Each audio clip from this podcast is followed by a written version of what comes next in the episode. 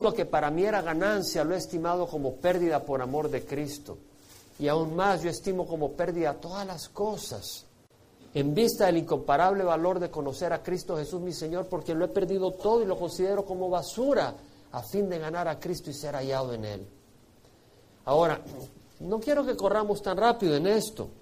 Pablo dice, todo lo que para mí era ganancia lo he estimado como pérdida. ¿Sabes qué? Pablo era como Sadrach, Mesach y Abednego. Pablo no tenía una fe condicional. Pablo estaba sirviendo a Dios, punto. Entonces, ¿qué consideró como pérdida Pablo? Su salud. Algunos dicen lo más importante es la salud, no es cierto. Lo más importante es tu fe en Cristo Jesús. Porque la salud tarde o temprano se te acaba. Nadie va con salud perfecta de este mundo, todos se mueren. Lo más importante es tu fe. Ahora, Pablo tenía un aguijón en la carne que dicen de que era una enfermedad. Un, enviado de Satanás que lo abofeteara para que no se enalteciera, dada la grandeza de las revelaciones que había tenido. Entonces vemos que Pablo sufrió la pérdida de su salud. Ahora, si para Pablo lo más importante era la salud, él le hubiera dicho a Jesús, Señor, ¿qué pasó? Mira mi salud, olvídate, orguar, arrivederci, nos vemos. Así hacen muchos, ¿cierto? Así hacen muchos. Señor, me tocaste la salud, nos vemos de acá. No es contigo, Señor. Yo creí que tú eras un Padre verdadero, que tú eras un Dios verdadero. ¿Qué pasó? y le das la espalda. Tal vez no le dices esas palabras, pero en tu corazón te vas de Dios y le das la espalda. Porque para ti lo más importante es la salud. Tal vez para ti es el prestigio, tal vez la familia. No te confundas, no te equivoques. Porque aquel padre que tiene hijos pequeños y esposa y dice, Dios me llama a la China o a África, y le dices a la esposa, ahí tú ves cómo mantienes a los hijos. Ese no está siguiendo los pasos de Jesucristo. Porque Dios te ha puesto como cabeza para proteger a tu familia, a tus hijos, darles de comer. Ahora, si tú tienes parientes y te dan la espalda, si tú vas a servir a Jesucristo y tú dices, ok, eh, ya no sirvo para que podamos seguir reuniéndonos a, a celebrar y las reuniones familiares, entonces tú estás poniendo a tu familia por encima de Jesús. Pero no hay que, no hay que confundirse. Dios no dice que abandones a tus hijos. Dios no dice que dejes de ser responsable como esposo o esposa, que dejes de ser responsable como, esposa o como madre. Dios no dice eso. Pero tal vez, hey, yo en una familia grande y los fines de semana nos reuníamos y nos íbamos al mar y muy bonito. Yo podía decir, yo prefiero estar en ese ambiente que servir al Señor. Si yo haría eso, quiere decir que para mí la familia es más importante que el Señor. Pero para mí el Señor es más importante. Es más importante. No es que no les ame. O tal vez para ti es el prestigio. ¿No? Eh, hay un prestigio. Y tú pierdes el prestigio para servir al Señor. Pablo tenía un prestigio entre los fariseos. Él ya no era nadie ante el, el Sanedrín. Tal vez tú tienes un prestigio, tal vez no, pero tal vez tienes un prestigio social. Y yo sé de gente que no sigue al Señor por el prestigio social. Ah, ellos no se dan cuenta, pero esa es la razón. Entonces, ¿qué es lo que es importante para ti? Pablo dijo, todo lo que para mí era ganancia, lo he estimado como pérdida Ahora, Pablo podía hacer eso porque podía ver más allá de la aflicción. Es decir, las crisis, las dificultades, no era problema para Pablo, porque él podía ver más allá de la aflicción.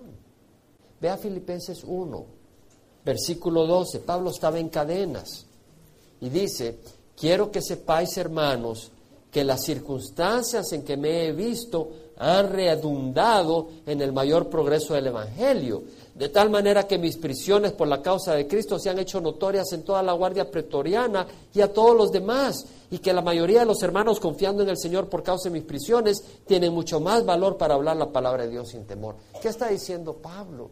Pablo dice, estas cadenas han servido para que yo le comparta a Jesús a los guardas de la prisión pretoriana, de la cabeza gubernamental en donde estaba.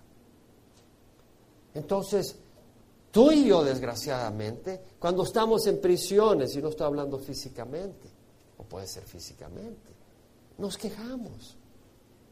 Pero Pablo dice, hey, mira el fruto de estas cadenas, benditas cadenas. Pablo puede decir eso, porque él tenía los ojos más allá de las cosas temporales. Y dice, mira la fe y la valentía con que otros empiezan a servir a Jesucristo, debido a que yo estoy caminando valientemente. Entonces, si tú estás pasando en pruebas, y en esas pruebas tú caminas con valentía, sin doblegarte, excepto a Jesucristo, muchos otros van a ser fortalecidos. Quiero que vayamos, quiero hablarte de unos y otros. La Biblia habla de unos y otros, de alón y hetero. Alón quiere decir otro y hetero quiere decir otro, pero no son lo mismo. Alón es otro de la misma clase, hetero es otro de distinta clase. ¿Ok? Entonces, vamos a entender algo acá. Si se va a Hebreos, capítulo 11, Pablo está hablando de Moisés, está hablando de Abraham, está hablando de Jacob, está hablando de José, de estos siervos que Dios levantó y que fueron siervos que Dios favoreció. En el caso de Abraham, siendo estéril su mujer, tuvo descendencia. Sara tuvo la habilidad de procrear. Y, luego sigue en la, lista. Y vemos en el versículo 32 que dice Pablo de estos hombres de la fe, dice, porque Moisés le dio la espalda al palacio real de Egipto para identificarse con el pueblo de Dios y sufrió la persecución del ejército de Faraón. Él fue valiente y Dios lo rescató. El faraón y su ejército no mataron a Moisés ni al pueblo de Israel. Ellos fueron valientes y Dios came through. Dios los protegió del enemigo. Y luego habla de otros casos, dice, ¿qué más diré? Pues el tiempo me faltaría para contar de Gedeón, que con 300 luchó contra los madianitas. Dios los levantó para pelear contra un enemigo formidable que los tenía opresionados y oprimidos. Y él fue valiente, él podía haberse muerto ante un ejército de miles, pero él aceptó el reto y creyó en Dios y fue a pelear sin espadas y con un grupo reducido y Dios lo rescató. Y después pusieron a fuga a sus enemigos. O Sansón, o David, que siendo un niño de 14, 15 años, ante un gigante Goliat, cubierto y protegido con, con todo tipo de armas y, y mallas de bronce, y también tenía un escudero con su escudo que lo protegía y vemos que David va y pelea contra Goliat y lo mata. ¿Qué es lo que vemos?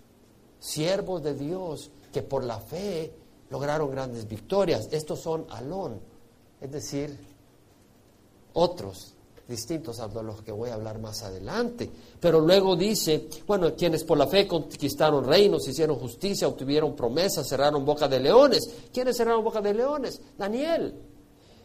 Apagaron la violencia del fuego. ¿Quiénes pasaron por el fuego ilesos? Sadrach, Mesach y Abednego. Escaparon del filo de la espada, siendo débiles